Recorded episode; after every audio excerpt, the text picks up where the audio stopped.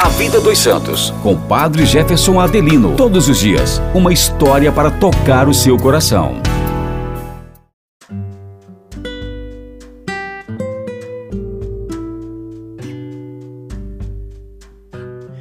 Olá, meus irmãos e irmãs, bom dia a todos. Hoje vamos conhecer a história da dedicação das basílicas de São Pedro e de São Paulo.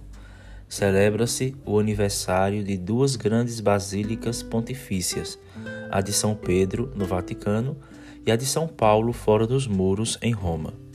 A dedicação da Basílica de São Pedro foi feita pelo Papa Silvestre, que governou a Igreja entre o ano 314 a 335, e a Basílica de São Paulo foi dedicada pelo Papa Cirício, cujo pontificado ocorreu entre 384 a 399.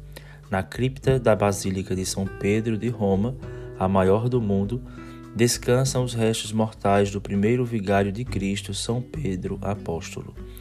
Nesta celebração são ressaltadas a importância dos dois apóstolos, chamados as duas colunas da Igreja.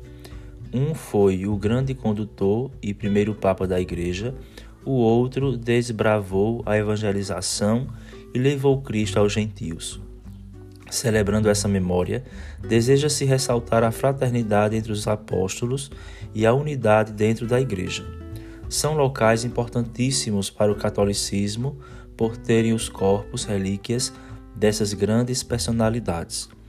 Essa data faz pensar que cada qual em seu chamado, mesmo que diverso em vocações, tem seu papel fundamental dentro do contexto eclesial. A Basílica de São Pedro. No ano 323, o imperador Constantino começou a construir a Basílica de São Pedro, a pedido da sua mãe, Santa Helena, sobre o lugar da sepultura do apóstolo Pedro. Durante o pontificado de Júlio II, a antiga igreja de São Pedro foi demolida e construída outra, em memória do príncipe dos apóstolos, desenhada por Bramante em forma de uma cruz grega que correspondia aos ideais da Renascença. Em 1506, a pedido do Papa Paulo III, o gênio imortal de Michelangelo construiu a formosa e famosa cúpula. Entre 1546 e 1564, mas não conseguiu completá-la antes da sua morte em 1564. Carlos Maderno construiu a fachada e terminou a nave a pedido do Papa Paulo V entre 1607 e 1614. Enfim, Bernini levantou o grande baldaquino do altar-mor em 1623. Continuou a decoração interior e desenhou as colunas da Praça São Pedro.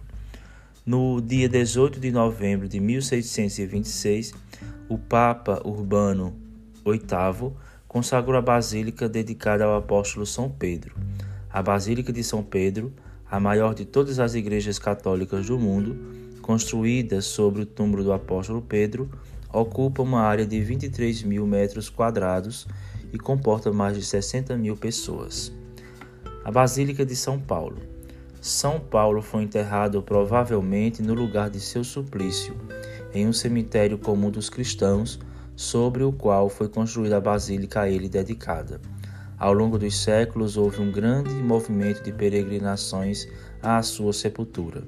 A partir do século XIII, data do primeiro ano santo, a Basílica de São Paulo, fora dos muros, por se encontrar fora da porta da cidade eterna, fez parte do itinerário do ano jubilar, para se obter indulgência plenária, e contava também uma porta santa uma enorme estátua do evangelista Paulo na entrada da basílica, de 131 metros e 66 centímetros de comprimento, 65 de largura e 29,70 de altura.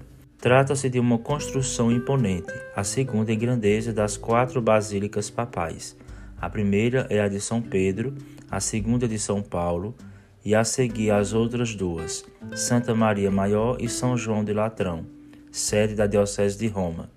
A atual Basílica de São Paulo, fora dos muros, é uma reconstrução do século XVIII da antiga Basílica de Constantino.